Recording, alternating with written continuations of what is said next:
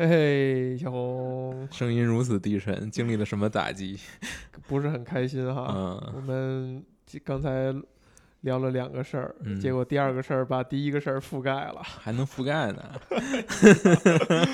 哎呀，我已经挫败了大概有二十分钟的时间哈。嗯，哎呀，现在要打起精神，欢乐一下。欢乐吗？嗯，用你的话说，难得有一个我完全不了解的一个电影，我们居然要聊这么一个电影。嗯，你最近可以啊，你现在要造反啊，你可以 看那么多电影，强迫自己看了一下。嗯强迫自己。嗯，还是要这个聚精会神的去有一点自己的时间，不能全都被工作吞噬了。全都被工作吞噬了。嗯 对啊哎，我记得咱们这东西没有你的领导在听，所以是实话。是实话。对，哎，那你觉得为什么你会时间全被工作侵占呢？可能因为做的事情自己还比较想做吧，所以尤其是最近在做的事情又是我非常喜欢的 New Geo 啊，啊，所以很多精力都忘我了，嗯都都不得不，就也不是不得不吧，就是你也没有觉得，它很吸引你是吧？你不自觉的就花了很多时间和精力。对对对，就觉得自己有这个责任吧，毕竟是很喜欢的一家公司嘛，嗯嗯，所以还是会投注很多精力的，以后估计还会投注更多。今天咱们要聊的这电影儿，你是怎么就选中了它呢？嗯，有一个人有一个朋友推荐的，嗯嗯，然后正好主演是呃最早的小蜘蛛，最早版的小蜘蛛，哦，那个托比马奎尔，对，还是他比较嫩的时候的一个电影。当然，他不是这个电影里最主要的一个元素吧，就是本身这个故事还是挺吸引我的。就看完之后，我觉得还是非常不错的，所以还是想觉得可以聊一下。嗯，这电影叫什么名儿？Pleasant View，就管它叫欢乐谷、欢乐谷哈，欢乐镇吧。嗯就是 Will 这个这个后缀啊，被我熟知是因为呃游戏，嗯大概十多年前吧，流行过一阵儿那种各种农场啊，什嗯么。，Farm View，哎，就经常会用这个词作为后缀，嗯呃，然后这次在一电影当中，电影的名字当中看见，还是相对来讲比较少见。嗯它讲的是一个什么样的故事？嗯，这个故事啊，我给你环节影视一下。环球影视，这现在我就是我唯一用来 看电影的方式了，是吧？哎，一声叹息。退化了，嗯，确实是一种退化。嗯，这个故事讲的是有一家人，然后有这个兄妹两人，都算是在这个快成年吧，还是成年了这么一个阶段，将近成年这么一个阶段。然后两家孩子呢，这个母亲突然有一天晚上说要进城，要去 happy 一下，可能应该也是。跟丈夫搞的，不管是分居还是离婚吧，到这个状态。然后两个孩子呢，一个是在学校经常被人欺负的那种 nerd，呃，就是托比马奎尔演的这个这个孩子，然后那个样子，还有一个女呃女孩儿，她的是她姐姐还是妹妹吧，然后是就是非常 open 的那个类型，就是成天想怎么把这个全校最帅的那个那个花心男生花心大萝卜给搞到呃这么一个这么一个状态。然后当天晚上呢，因为母亲要出去嘛，呃，这个男孩呢准备看一档电视节目，他非常喜欢，就叫《Pleasant View》，这是一个五十年代的美剧，里面呢所有人都非常开心。然后过着非常传统的生活，比如说父亲回家，母亲呢已经给他的妻子已经给做好了东西，做好了晚餐，孩子们呢都是非常要强，然后获得各种的奖项，然后听起来很惊悚，这个故事就听起来非常的五十年代，就是描绘了五十年代美国中产阶级的那种田园生活，自己家一个小屋那种。然后这个呃，他非常喜欢看这个电呃电视剧，这个电视剧也非常高产吧，连连载了很长时间，应该是连续播了，所以他呢能够记住里面的所有的细节，所有的人物。然后好像他们学校还在要搞一个关于这个剧的比赛，就知识比赛，小知识比赛。然后他应该是志呃这个呃志得意满，就是胸有成竹。妈找不想不起来那个更合适的成语了。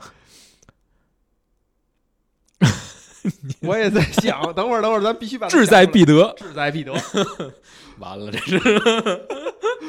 然后呢，他当天晚上呢又要，就第二天就要比赛了，那当天晚上他要补一下，正好这个剧又重播了，然后他要看这个电视，然后这个他这个女朋友呢，终于得到了这个，终于把这个花心大萝卜邀请到自己家了。他姐姐，他姐姐吧还管是姐姐妹妹吧，反正就是 sister。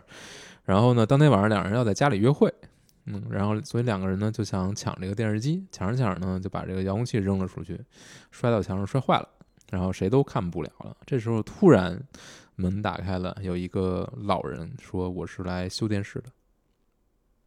”好惊悚，说？然后两人很奇怪，没有人没有人去这个报修啊，对吧？然后呢，他就给了他们一个新的遥控器，然后两个人呢就摁下这个遥控器之后，两个人就来到了另一个地方，就是电视里面，然然后发现整个世界都是黑白的，然后他们两个人也是黑白的，但是他们化身成了这电视中主角一家人的这个两个孩子。有点意思，对，然后两个人呢，就是这这个想要逃出去，但是这个带他们进来这个这个人呢，之所以把他们带进这个世界，就是因为这个男男孩子非常熟悉或者喜爱这个电视剧。然后带进去之后呢，他们想离开，但是这个老人呢就非常愤怒，说：“这个你们想来就来，想走就走，那哪行啊？你们就给我待着待着吧。这个平平复之后，我们再来谈。我们现在先不谈这个问题。”两个人呢就在这个地方先暂时安顿下来，按照这个电视剧的方式在里面过生活。然后在这个男生的指导下，女生也就找到了自己的位置，比如说我的朋友都是谁，我应该每天做什么。帮助她熟悉这个环境了，但是很快呢，这个女生呢就显示出她的魅力。呃，对，就是很浪的本质。想半天就嗯，原来说出这么一句话对对对，然后就把这个就是勾引了其中一个本身对他有意思的男生吧，也不是勾引吧，就是两个人去这个一个这个电视剧里面所有男生女生都会去的一个地方，一个然后看露天电影，然后俩人就 make out，啊，对，然后仅仅是 make out，对对对对对，应该也不紧吧，没有没有 make another thing。呃，可能没有没有表达那么清楚，嗯，对，但是很有意思，就是然后他不仅仅自己做了这件事情，还叫身边的教身边的人，就是同去那个地方的人也在做这个事情，然后你就会发就没有那么单纯了。对，你会发现他在用自己的方式改写这个地方，然后你就会发现，慢慢的，他身边的人，尤其是那些跟他一样的人，开始慢慢有了颜色。哦，就是他们开始变得有颜色了，尤其是他们一开始以为呢，是因为所有 have sex 的人都会有颜色，但是很奇怪，就是这个女生自己没有，还是黑白的，她没有变，但是她身边的人在变成有颜色的。哎，呃，而且有一个有一个有一个点特别有意思，就是学校里面的篮球馆，这个小男生嗯、带着篮球去参加训练，发现呃所有人投篮都是必进，就是即使他们同时投也是必进，嗯，但是在这个慢慢的这些人都就有了某种体验之后，他们就就再也投不进了。也就是说，他们开始跳出了剧本的这个写的变得更真实了。对对对对对。然后呢，小男生同时在这个里面店里面是在一个餐馆里面打工，然后他有一个同事，有个同事就是每天都在做同样的事情，但是在这个小男生来了之后，慢慢的交给他，就是因为小男生永远要去解决他他的这个姐姐还是妹妹 sister 带来的各种各样的问题，所以他没法按时去做很多事情，比如说关店，比如说按时到岗，然后呢。他就交给这个自己的同事说：“你要，你可以，你也可以做这个。你除了炸薯，你除了炸薯条，你也可以做汉堡。你就假装是我在做。然后慢慢教教教，就发现他这个同事有了自己的，有了一些自己的意志，开始。嗯，然后我发现他的同事不想每天就做这个餐馆的打工的，然后他又想自己有一些自己想尝试的事情。小男生有一天就买给就借了一开始买了一本书给他，就是因为他知道这个人想画画还是怎样，所以他就给他买了一本这个艺术史。呃，这个特别逗啊，就是这个世界 Pleasantville 里面，它的街道是循环的，嗯，就是没有外面的世界。然后呢，这里这个所有图书馆里面的书呢都是空白的，但是，一旦这个主角这两个人把这个就讲这个书的内容，只要一讲，这个书里面就会浮现出文字。呃，怎么说呢？就是随着两个人对这个世界的影响越来越大，这个世界开始有这个小镇开始有更多的人浮现出颜色，然后还有另一波人始终没有颜色，就是很传统的。没有受影响，没有受到影响，或者说，尤其是那种老白男，就是看到他们的时候是非常的不喜欢或者不开心的，警惕，警惕。比如说，因为因为这些人觉醒之后，尤其是那些女性觉醒之后，是再也不去做家务了，不受他们掌控了。尤其是主角一家人，就是他这个呃男女男女男生女生，他他们这个母亲。有一天，应该是在这个谁的教导之下，在女生的教导之下，自己这个这怎么说呢？就是呃，自己满足了自己了一回，然后就拥有了，就拥有了颜色。但是他又很害怕被别人知道，所以又用一种就是从油墨把自己又重新涂成了黑白的。好家伙，哎，这电影有点意思哈。然后他呢，同时他也喜欢上了这个餐馆的这个男生的这个同事，老少恋。呃，也岁数。他同事也岁数比较大，是吧？呃，大一点儿，对，大一点儿。这么在乎呢？哎，我我嗅到了什么？没有，没有。嗯，然后两个人就在一起了。然后他也，他的母亲也决定离开他的父亲，因为他跟他的父亲之间其实什么感情都谈不上。这个男生呢，什么是什么时候呢？就是有一天呢，这个男生女生他的母亲就是正彻底搬到那个餐馆，跟那个开已经开始画画的。现在说可以说是画家吧，生活在一起。然后画家画了一幅这个裸体图，挂在自己的店的外面。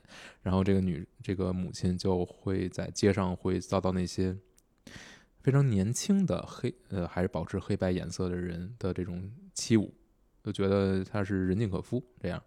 然后这个男生看到之后，等于是挺身而出去揍了这个小混混们。这一瞬间，这个男生。开始有颜色了，托比马奎尔对，就是他是第一次有颜色。然后这个女生是什么有颜色呢？就是女生呢，慢慢的开始厌倦这种在男生之间周旋的这种这种生活，因为嗯，她她之前嗯不是曾经给这个其他人，就是年轻的人去讲这个书里的故事嘛，慢慢的他开始喜欢上读书了。有一天，他就是醒来，就是读书，可能都要入睡吧。醒来之后，发现自己有颜色了。嗯嗯，所以在这个时候呢，这个小镇的统治者，这个所谓的镇长吧，就开始干预这个镇上的事件了。他就觉得，呃，他成立一个商会嘛，把这个男生的父亲拉进这个商会，就是要建立规矩，说要把图书馆关闭，要把这个。大家都去那个露天电影院，也要关闭，都要关闭，然后不许唱歌，不许绘画，所有都要经经受审查之后，呃，要符合我们的规定，要保持，就所有人要回到他们原来的岗位，要按原来的这种行为模式去保持，这所有人都快乐，这样。但是呢，在这个一个全镇大会上吧。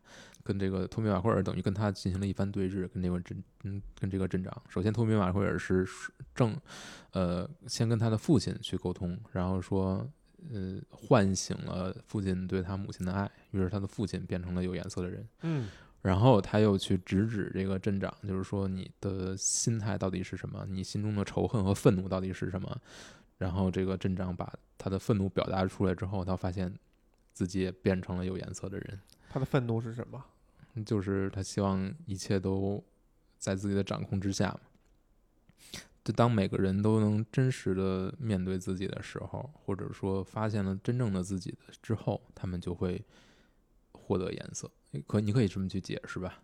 嗯，但是你你怎么去理解，其实是取决于你自己。你是这么理解的，是吧？呃，呃我大约是这么理解的。嗯嗯，然后呢，两个最终呢，他们是决定回到现实，但是男生呢是回到了现实，女生决定留在这个世界里面。然后他决定去学习，把自己的重心转到了呃研究和学术方面，变成了一个就是非常文质彬彬的这么一个人。嗯，大致就是这么一个故事。然后他的母亲和那个艺术家等于生活在了一起，啊，那个艺术家也能够名正言顺的去进行作画了吧？但我觉得特别震撼我的一点，其实是当庭对峙的时候，那个艺术家说了一句话，几句话吧，就是他一开始说说。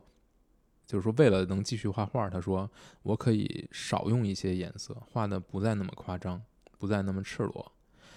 后面又说，那我可以呃用你们指定的颜色来画，或者你们要求我画什么，我就画什么，也是可以的。然后这个时候，托米瓦奎尔才挺身而出，去把这个问题解决。呃，彻底把这个镇长的真面目给揭露出来。我觉得那那一段就是画家这两句话，其实是挺触动人的。预感到咱们这天儿会聊得很危险啊！对对，故事差不多就是这样吧。唉，是一个非常明确、明显的一个带有预言性质的一个故事啊。对，你刚才是说，你基本上把它。感觉成是，当你面对了真实的自己，你就会有了颜色。就是它这对于这个颜色这种抽象的设定，这种这方向大概是这么一个方向。嗯，就是可能有很多种解释，我觉得可能每个人理解都不一样。嗯嗯。你在讲的过程当中，我也在想，就是到底这个颜色是它的那个分界点在哪儿，对吧？一开始给人感觉好像是你突破了某种禁忌，或者怎么样，你就会。有颜色，有颜色，然后中间一段呢，我又觉得是不是它如果是更能抽象，就是当你已经完成了你的人物弧光，嗯，就是你从一个点变到了另外一个点，嗯，你就给你标示出来一个颜色，但这个就这样解释，其实对于讲故事是没意义的，啊，它可能是一个创作者的一个一个对于自己的一种限制吧，嗯，然后你说是直面自己。你非要去分析的话，其实可以每一个角色来看嘛。比如说，呃，尤其这个女生，她一开始是一个形象，最终结尾是另一个形象。那其实她是有一个很明显的一个变化，就是她可能，呃，她会发现自己其实更感兴趣的这些东西。是因为自己自己之前没有机会接触，但是他真正接触之后，他被深深的吸引了，他觉得这个可能才是他真正想要追求的东西，他才发现了自己。那对于男生呢，就是他发现自己心底的这种勇气，之前可能没有，但是他现在的经过经历过这一切之后，他终于能够挺身而出去对抗一些之前自己恐恐惧的东西。那对于他的这个老爸，这个呃男生女生的老爸来说，那就是他能够放弃。那种对于别人的强求，或者对别人的期待，而去真正面对自己真实的情感。我对这个人到底是一个什么样的情感？我是爱他还是不爱他？那对于这个镇长呢，就是把自己最恶劣的一面、真实的一面，把自己嗯彻底显露在所有人面前，而不是保持一个伟岸的、伪善的一个一个外表。虽然每个人有了不同的。角度哈，但是好像你说完以后，他就能总结成，只要是你做自己，嗯，最真实的自己，好像就就完成了这个电影的这个设定，就是会有颜色的。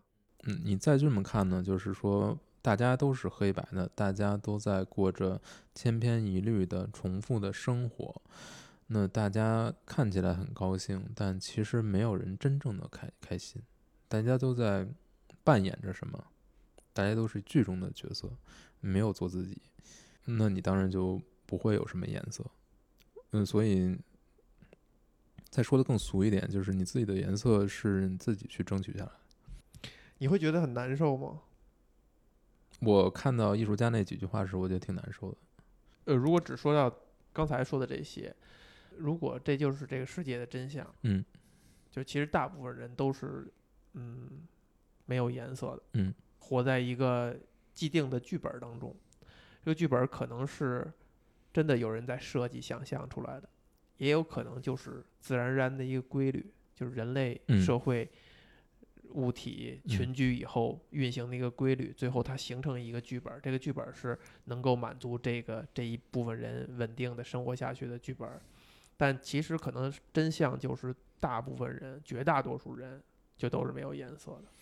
我觉得觉得会不会就是这样？呃，我觉得是可能就是这样啊，但是他们首先要活下去啊。对于大多数人来说，首先第一目标就是活下去。有没有颜色其实是很奢侈的一个事情。其实活下去，在现在这个社会上已经，你你看透了，可能没有那么难。呃，还是少部少部分人生产足够这些人还是挺难的。你想想有对吧？有吃的东西，有六亿人年收入不到一千块钱，不这个就是我就说，为什么我刚才提提到一个前提是你看透这件事情。嗯如果只是让这些人每天摄入这么多的热量，嗯呃，蛋白质、什么脂肪、嗯水的话，这不是一件难事儿。嗯在现在这个社会，不是一件难事儿，只有少部分人去耕作或者去畜牧等等，就能够满足全球人的所谓的温饱。我觉得它不是一件难事儿，嗯但是大前提就是有这么一个绝对强的一个机构吧，他去按这样的方式去分配，我觉得可能是一个容易的事情。那我们共产主义嘛，别把它说透了吧，就这意思嘛。就是说，这个是这个这个目标，如果只是活下去的这个目标的话，其实，在人类生活发展发发达到如如今了，已经不难了。但是，可能我们谈的活下去，可能不仅如此。对，但就是那是是什么呢？那我们谈的活下去是什么呢？就是为什么大家现在想的这种，无论是借口还是什么也好，我为了活下去，我就可以，我明知道我的追求在什么地方，或者嗯明知道我想要的东西在什么地方，但是我只是有一个说辞或者一个借口，我要为了活下去，我就可以去弃之而不顾。我觉得这个东西不太好去苛求。你看电影当中啊，你讲的这个故事当中的话，他可能他粗暴的是说这些人不知道，嗯，或者有一部分人他是不知道的，不知道怎么能让我自己有颜色，嗯我没有尝试过那些什么什么东西，我一旦尝试了，我立刻我就过去了。如果把它套在现现实社会的话，是这样吗？就是很多人他是不知道的嘛，是的，难过不难过？这就是这就是现实，就是它就是这个样子，这个世界就是这个样子，就这个真相会不会让人难过？会让人很难过。你要是难过的，我觉得就是难过的人，他嗯就有潜质成为一个政治家或者说领导者吧。不难过的人，可能更是多数。嗯，就是他自己是有颜色的人，他看到很多人没有颜色，他也不难过。我还觉得还我还是希望有更多人有颜色的，但是这个东西可能不是你只是只你只能希望一下，也不一定有颜色对他们来说他是一种很不，你说的那种就是很廉价的一种希望啊！我希望全世界和平，我希望是很廉价对吧？很廉价一种希望，这不是说我为此我就睡不着觉，我就 那不会，痛苦，那不会对吧？？嗯，你讲的这个故事当中的话，那可能这个这俩小孩儿其实是希望大家都有颜色的。对所以他们扮演了一个类似于反抗者的一个形象。所以这就是这个故事它用来打动别人的一种方式。就虽然说我们可能是那种，就是你其他人有没有颜色，是不是做自己，你根本不关心。嗯但是如果一旦是看到这种打引号可能比较傻的人，他关心的，他嗯很在意的，他如果觉得别人没有颜色，他睡不好觉的人，嗯，你还是会觉得他们很棒的。就是知其不而为之，才会让人觉得，就是这个东西越难做，那你才会觉得有人去做，你会越崇越佩服他们。如果这东西都很好做，很容易就把别人都变成有颜色的，那这个东西我觉得也是很廉价嘛。或者说颜色有那么重要吗？对于不同人来说是不一样的。故事当中没有人会拒绝这个事，是吗？会有啊，就是拒绝我就不想有颜色。。对啊，就想。那如果你想把，它变得有颜色，你其实就是在强人所难。对但是问题就在于不想有颜色的人，他希不希望别人也没有颜色？如果他是以牺牲别人的颜色为代价维持自己没有颜色，这就非常可就是非常可恶了，对不对？就是你可以自己决定你自己的生活到底是怎么样的，但是你没有权利去要求别人符合你的要求，就是为了你而牺牲他自己，这个我觉得就是非常过分的一种要求了。所以，为什么镇长会是成为一个非常恶的一个代表？就是因为他是希望所有人都要符合我的要求，按照我的意志去存活，就是要要回到原来那种黑白，大家都是黑白的状态。那这个东西就，我觉得就已经过了。但如果这些人，比如说他自己本身就愿意做黑白，他不愿意变成彩色的，那我觉得无可厚非，只要他没有伤害到其他人。嗯，但是这个片子是默认彩色比黑白好，我觉得这个是很明显的，对吧？但是现实中其实没有没有这么非黑即白或者非彩色即黑白。对，嗯，是这样，是这样。为什么做真实的自己会被认为是一件很难的事情？可能是因为它有，就是 门槛很高，不是所有人都能做到。这我觉得这，我觉我觉得我觉得这是因人而异啊，就不是所有对所有人来说做自己都是一个很难的事情，但是相当一部分的人，就是你要做你要做自己想做的事情，你有时候是要付出很多的代价的，或者你要放弃一些东西，是有这个现实是有这么一层东西的，就是有时候，比如说你喜欢去做一个创作者，你喜欢去创作艺术，但你的艺术有没有人买单？这是一个问题，那可能很多画家画出就他的梦想就是作画，或者说你你喜欢作曲，或者说你喜欢写故事，但是你能不能养活自己，能不能过上大家觉得能赚到钱，你能不能过上很好的生活，能不能买起别的东西？如果你是用这个标准来评断一个人是不是开心的话。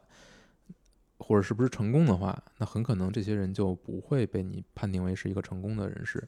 这你刚才说这一番话，有很多因素它交织在一起了，是啊，对吧？嗯，就是我们谈的是为什么做自己是一件很难的事情。嗯如果说他希望他在别人眼中过得很幸福，嗯，是他最真实的自己的话，嗯，也没啥毛毛病。对，对吧？他就去那样去做就完了，但让别人看到他很幸福。嗯，但我认为这可能不是一个真，就我自己看来，就是如果一个人在乎别人的眼光，或者别人怎么看待自己，这可能并不是，呃，或者说他就是他就是另一种人，就是不是不是同一种人了。那就是他，那就是他，可能就是有这种人，就是说别人对自己怎么看是最重要的。那我自己怎么看自己反而无所谓，他或者他从小就没有建立到自己对自己的认知，他不关心自己，那可能就是有确实有有可能有这样的，对，有可能是有这样的人，嗯，无可厚非吧。就是人家如果觉得获取别人的认可对他来说最重要，别人的掌声、别人的目光最重要，也是一种人格。所以这就是这个问题他探讨的意义哈，就是也许不是做自己是一件很难的事儿，也许是知道。什么是自己，是一件更难的事儿。嗯，如果把这个作为一个角度的话，嗯，在这电影里边，男生其实是不知道什么能够让自己，其实男生女生都不知道，他不知道什么是自己，对吧？对，他不知道，其实是一个知道自己、了解自己的一个过程。对，所有人都在找到，都在找自己到底是什么，对自己来说最重要的是什么。嗯，对于我们来说，其实也是这样。那如果换到刚才那个问题呢？就是，是不是大多数人都是不知道自己是什么的？我觉得这肯定是一个过程嘛。那最终的结论是什么样？那可能就是是什么样就是什么样。为什么大多数人不知道自己是什么？我觉得是，你可能你怎么回答那么快？就是。这是一个常态，我觉得是一个非常正常的状态。不知道自己是什么是一个不知，或者说大家不关心自己，他没有想问自己是什么。就是其实你大家现在都把它解构，都开玩笑，什么哲学三问：我是谁？什么从哪儿来去哪儿？嗯。但好像这三个问题，就大家其实平常是不问的，因为太痛苦了。我觉得就是很痛苦的。痛苦，是很痛苦，痛苦呃来自何处？来自于没有答案呀。就是你面临的是一个没有答案的问题，为什么没有答案呢？因为你还没找到呀。那就找呗。但是你要经历，就难你要经历这个过程，就是找的过程是很难的。它是一那也不能不干了呀。它是一个没有标准答案的问题，你知道吗？它不是一个有标准答案的问题。这个东西你，你你不是你想答找出答案就有答案，就很可能就是你一辈子都找不到，或者说你以为你找到了，但是你过了很多年，你会发现哦，好像不是这样，都是可能的。可能我现在觉得我已经找到了，但可能过几年我发现哦，好像不对，我还没找到，我可能走错了，都是有可能的。没人有可能，但是这不是也是在去干这件事儿吗？对，所以这个问题最终就不干了。对很多人就不干了。就最最重最重要的是你在干这个事儿，你一直在干，而且你可能会干一辈子。就是你一辈子都在问我到底是要干什么，我这辈子到底要干嘛？但是其实一辈子你都没有答案，因为就是没有答案。他们本身就是一个没有问没有答案的问题。但是你你要不要问这个问题，这才是真正的问题。有的人有有的人就不问这个问题了。那不问很开心啊，但问就很痛苦啊，因为没有答案，我干嘛呢？我这辈子干嘛来了？那我问这个问题不是折磨自己吗？那那我永远要要面临一个一个状况，就是哦，我没有好好过我的一生，我没有做一个有价值的事情，我没有充分发挥出我所有的潜力，这是一种焦虑。但这种焦虑是不是有必要的？我觉得是另另另一种说法，就是有人觉得就是没有没有标准答案的问题，你为什么要去问呢？那你可能就顺其自然，反而是更好的。你也过得很开心，你也未必没有做不出什么有价值的事情，也不是你变成一个这个奋斗逼，你就你就能怎样，你就能过得有价值了。哎，从这角度来讲的话，这这个故事当中的男女主角就是去祸害人家去了，对啊，你也可以这么理解，没有问题。？人家黑白人家过得挺好的，对都很开心，没有去追问这个问题我是谁。对，头球都能进。对呀、对呀、但就是看你怎么去看嘛，就是看你是一个怎么样什么样的人嘛。我觉得，就我你觉得现在会不会有一个趋势，就是大家就是觉得那个男女主角就是来祸害我们的？我们活得挺好的，我们黑白挺好的呀，有啊，投球很准，对，不要不要不要信奉科学，对，对就是疫苗是假的，疫苗是假的，五 G 才会带来病毒，对对对，这就是就是这样。嗯，你觉得自己很，你觉得他们很 low，或者说很愚蠢，人家觉得你们才是愚蠢的，那谁是正确的呢？其实没有，就是看你自己是怎么看的。嗯，如果你是，哎，这个东西就很难说了。我觉得就是一个没有答案的问题，就是人类到底是愚蠢呢，还是还是不断在进步的，就看你自己怎么做。啊，对，这个电影是什么时候的呀？我九几年没有可能，嗯，可能再往后吧，再往后可能零几年吧，零几年吗？我我不确定，我没有查。嗯零几年小都演有有小蜘蛛了。反正还比较嫩吧。就是你觉得这个电影如果真的是现在拍出，就首先现在他会拍吗？那没你觉得这十几年、二十年有没有一个变化？就是这电影放在现在看，大家就会像刚才咱们那种感觉似的。你为什么要进来祸害，让这些黑白的人痛苦呢？徒增人家的烦恼呢？会不会产生这种？还是说我们硬要说到这一点，才把它说成这样？就他大家都认识自己、了解自己，是不是这还能成为这个时代的政治正确？呃，我说另一个角度来说吧，就是如果认识自己、了解自己之后，还是选择过黑白的生活，嗯，那又算什么呢？就是那这是不是幸福的呢？我觉得就非常非常幸福。是吧？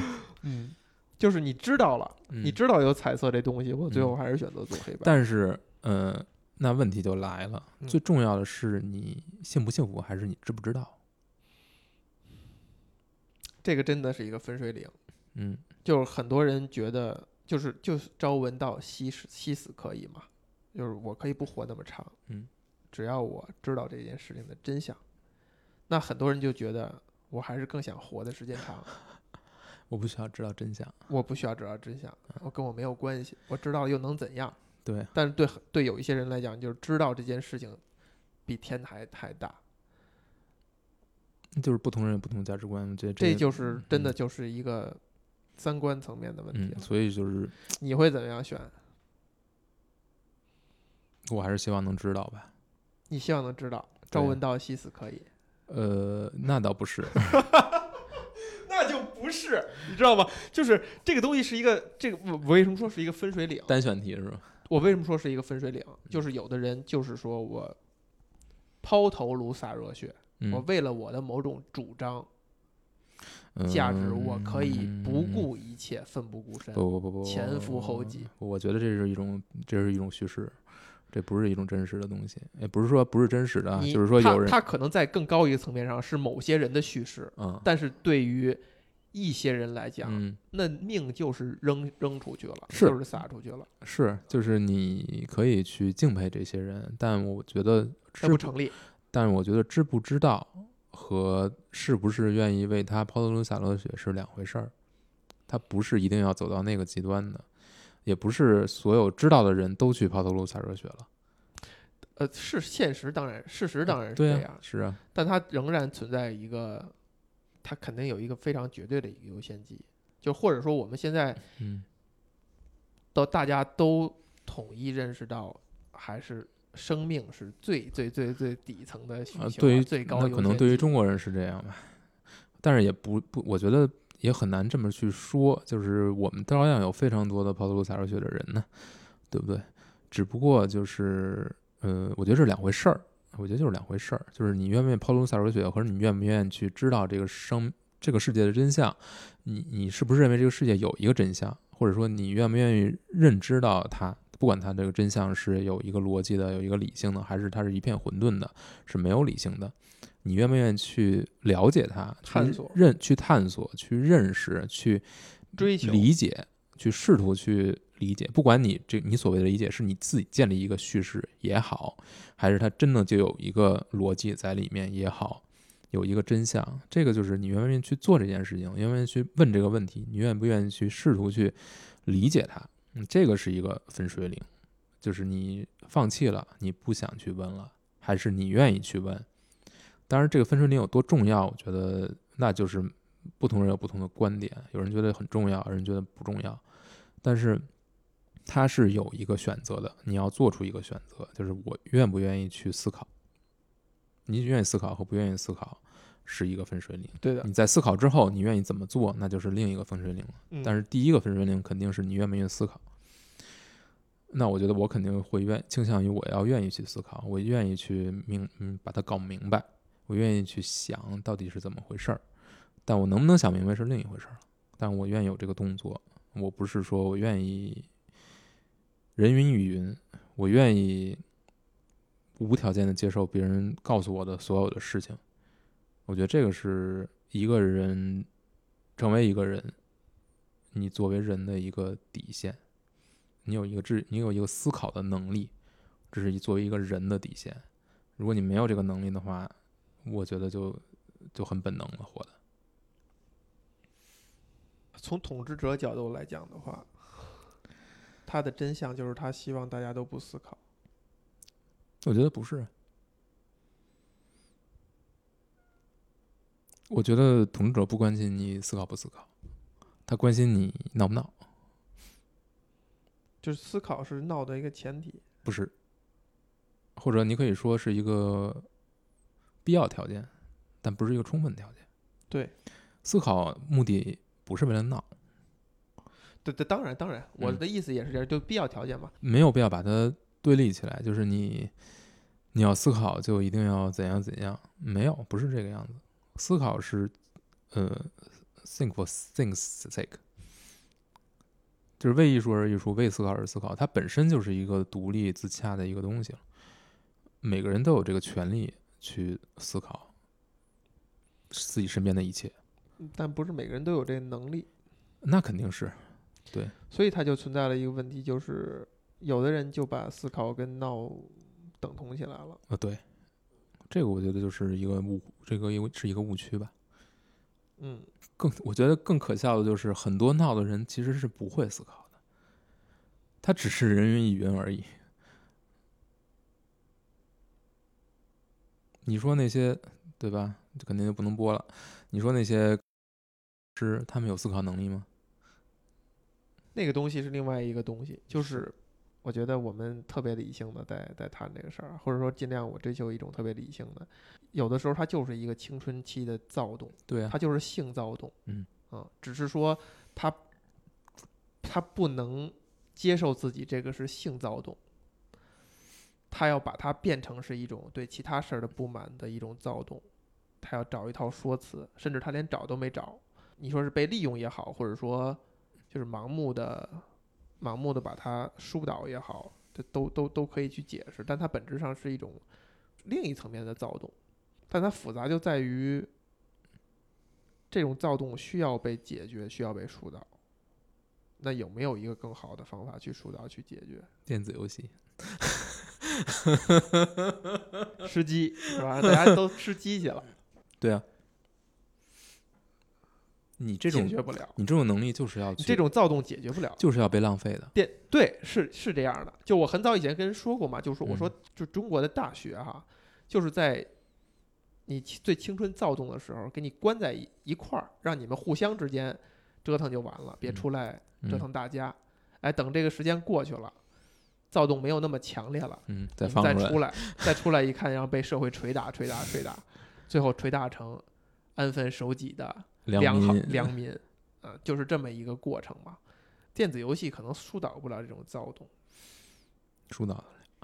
疏导得了。对，真的疏导得了吗？哎你要不然玩电子游戏，要不然你追星，那不就这样吗？有什么区别吗？换一种形式而已。躁动的人终究要躁动的，这个是一个人类就是这样，就总有这种冲动。生生物生物，生物嘛，对吧？嗯，那躁动会让人有颜色吗？可能会让某些人有颜色吧。我觉得每个人真的就是不一样，就是他的点或者说就是不一样，很不一样。这个每个人都真的就不一样，这个就就有点偷懒儿。嗯他肯定是具有统计学上的意义，嗯，最后就是那么几种，嗯然后你最后发现可能就是一种，那就是每个人都一样了，你知道吗？嗯每个人不一样，等于你这个事儿就没往就没往下想，你不觉得吗？不，你不觉得我？觉得就是不一样，千差万别。那可能最后就是几种，可能最后就是一种。那你 永远可以这么说，但是你这样说有什么意义呢？你把所有东西都都无限的延伸，最后延伸到大家都可以归类归到同一个类，你的类别无限大，你就没有讨论。对呀、讨你有讨这两个都是没有讨论的，还是要讨论的嘛？可能是吧，可能是吧。那你觉得你躁动是什么？我躁动呢，就是我会对我来说最有价值的瞬间，就是我比如说我看了一个特别好的电影，读了一个特别好的书，玩了一个特别好的游戏，这一个瞬玩完之后的这个瞬间，或者在屋在屋子里绕圈儿吗？嗯，就不一定绕圈儿吧，没没有那么形象。但是对于你，对于我个人来说，就是我人生最重要的那些时刻，就是我觉得我是在活着的，我非常活生活是非常美好的。对我来说就是这个，那对于其他人可能就不是这样，他不在乎这个。有颜色，那现在有颜色那现在对我来说，比如说我我出了一本我特别喜欢的书，对我来说也是一个高光时刻，也是等于我现在又多了一个高光时刻，就是我的工作能带给我一些高光。我会比如说我发了一本新书，我可能当天晚上兴奋的是睡不着觉，或者我办了一个我们书的活动，我可能也会睡不着觉，我会非常兴奋。或者我录了一期视频，呃，或者音频，是推我们自己书的，就是我如果我真的爱这个书的话，我其实会非常兴奋。就是我觉得我在为自己喜欢的东西做一些事情，然后这个事情还做出了一个产品，还能够销售，还能取得不错的成绩，这个就是对我来说也是一个兴奋点。躁动、烦闷的点呢？就是你会因为什么事儿生气？比如说近几年哈，或者呃，或者你能预，你能够想象它比较符合你现在自己的这个这几年年代，还会因为什么事儿烦闷、躁动、生气？就是什么都没做，嗯，浪费了时间，什么都没做。比如说我一个周末我就玩了一个非常一般的游戏，时间都放在里面了，但是我没有产出任何内容，我也没有写东西，我没有录东西，我也没有享受这个东西，这是最关键的，就是没有享受到什么东西，但是时间花出去了，然后你就会觉得呃非常的挫沮丧。非常沮丧，非常挫败，所以我现在会特别小心的对自己的时间的分配会非常的小心，就是小心翼翼，不会让自己进入这种状态。还有什么外部的事儿呢？就是不由你自己掌控的事儿，会不会有烦闷的情绪？那比如说我的团队，那团队的成员不会特别用心，不会特别主动，不会特别用力，就凑合，或者说什么都扔给你，那我就会很难过呀。这还是跟你有关的。是啊再想想一些外部的呢，多外部，就是他跟你完，你完全无能为力，你无法解决，美国大选嘛，类似这样的呗。嗯那就是还是很你还烦慢，你会烦慢。会有一点，但是很快就会过去，因为觉得无所谓。我的天哪！嗯，你会因为美国大选烦烦慢？我会我会觉得，如果就是，但是现在也在调整嘛，就是不会过度去关注这个东西了。嗯就是你关注，你还是会。我还是会觉得，就是这么一个傻逼，对吧？还有吗？还会啊，还有其他的例子吗？其他的例子，那比如说，呃，那好像还真没什么，没有什么特别能让我痛苦的东西。你说如果是这样的话，就是外部世界完全跟你没关的世界，不让你烦闷，不让你躁动，是代表这个人有颜色还是没颜色？如果套回到这个电影当中的话，或者说在我们之前谈谈的这个语境下的话，可能没颜色吧。没颜色。嗯，你有自己的一套行为模式，你已经固定下来了，你知道自己想要什么，你不不会为外所动啊。那难受不难受？我觉得不难受啊。不难受。所以其实你是认同了没颜色也呃，我认同的不是没颜色，而是说，如果一个人，呃，我我最认同的是什么？就是呃，就是要不以物喜，或者说也不是这么说，其实是以物喜，但是不会为世界的这种纷纷扰扰去烦以物，喜，但不以物悲。对不要这样，不以人悲吧，我觉得是，就是你不要对那些每天都会发生变化的东西去影响，就是你觉得啊，今天发生了一件社会新闻特别悲惨啊，我好难受，不一样的点还在于，嗯、有一种不躁动、不触动是麻木，对，有一种是认清了真相，嗯，这个种这两个是你是没法分辨到底是哪种的，是能分辨的。怎么分辨呢？你就说，比如说发生了一起负面的新闻，嗯，你现在想的是这事儿太多了，不嗯触动我了，哎呦，真惨，嗯完了过去了，这叫这是麻木。嗯但是你 你觉得这是一个悲惨的事儿，是嗯应该悲惨，嗯但是它是小概率事件，嗯。它是只要是人类生活当中嗯。就会出现的，嗯。只存在于你知道不知道嗯。等等等等，类似于嗯。这些信息的话，那就是看知知道了真相。那我觉得两个其实没那么大区别，呃，就是咱们咱们咱们用负面新闻这个例子，其实是让这两件事变得没多大区别了。但比如说战争啊等等这种的，那可能那又不存在麻木了哈，嗯就大家还是会因为那个事儿难受的。嗯，所以我们现在是有颜色了还是没有颜色呢？我觉得不重要，不是很重要，因为这个，因为现实生活不像电影里那样，就是会把你打上不同的标签，所以你回答的这都太对了，太嗯对了，太对了，是吗？对，就是太对了，就嗯，它就不是一个好回答，是吧？他就没意思。嗯太对了，就是太政治正确。政治正确这个词儿现在咱不用了，没、啊没劲，嗯，就是太对了。要回答的不对，你问题是什么呢？就是我们现在是有颜色还是没颜色，或者你觉得你自己是有颜色还是没颜色？如果把你扔到这个电影的叙事，我觉得有时候，有，有时候有，有时候没有，嗯，有的时候就是呃，因你自己掌控嘛，对归你自己掌控，不是归这个有颜色没颜色这事儿归你自己掌控嘛？我觉得还是可以归自己掌控的，嗯，是可以掌控的，但是在某种程度上又是不能掌控的。你你又把问题回答的这么对，不是对啊，我觉得是就是讲就是实事求是，它是什么样就是什么样嘛。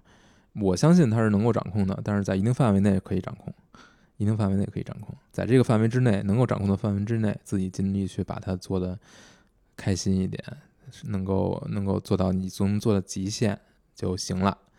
其他的东西你掌控不了那一部分，你怎么着你都掌控不了，对不对？但是那些东西我又操心干嘛呢？我操心的也你也解决不了，呃，你操心它，你不就你觉得这个颜色有没有颜色这事儿是不是只关乎自己？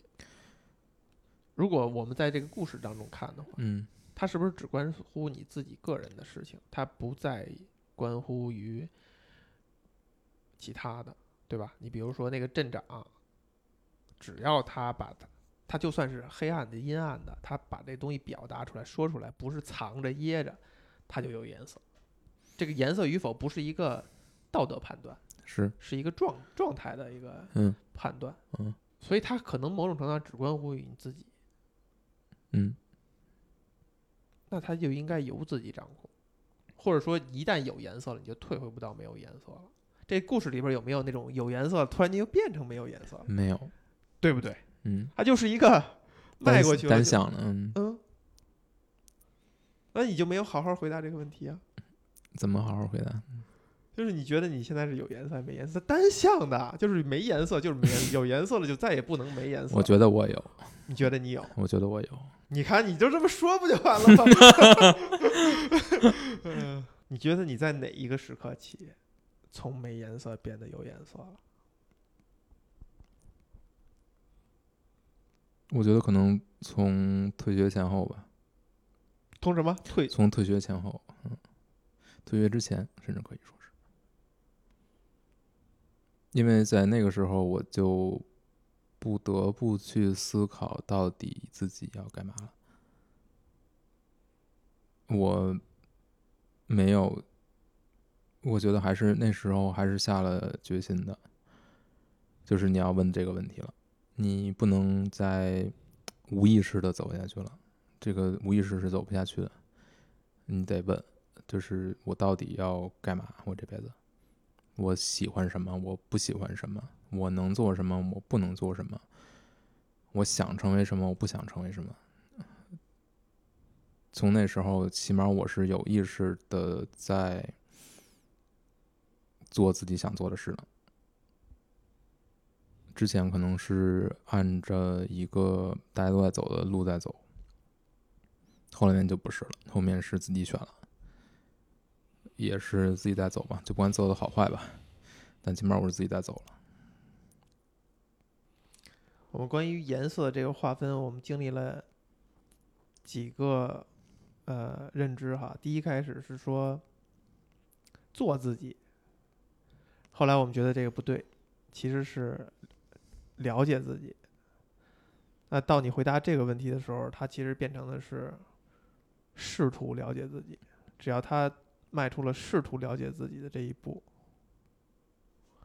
他好像就是已经做了一件很关键、很重大的事情了。嗯，但我觉得现实中可能不是说从黑白变成彩色之后不会变回去，可能不是这个样子。电影是一种简化了，如果不是呢？如果其实试图了解自己就是一种觉醒，就是一嗯种开所谓开窍，你开了嗯你是收不回去的。天网，嗯，啊，天网，这种收不回去是说你不能让自己忘掉这件事情，嗯，而是最后你可能选择说我不了解我自己了，嗯我就这样了，嗯我就糊涂的过去了。嗯我刚我认识一个新的朋友，他说他从来没允许自己难得糊涂，嗯他必须要把所有事儿搞得明明白白的，什么事情要说得清清楚楚的。但也有很多人是最后觉得，哦，难得糊涂是一个非常好的状态，是一个更好的、更就是更佳的一个选择。嗯，那他也没有说退回到不知道，对，那可能就是一个不可逆的状态。就这样了。说完了吗？说完了。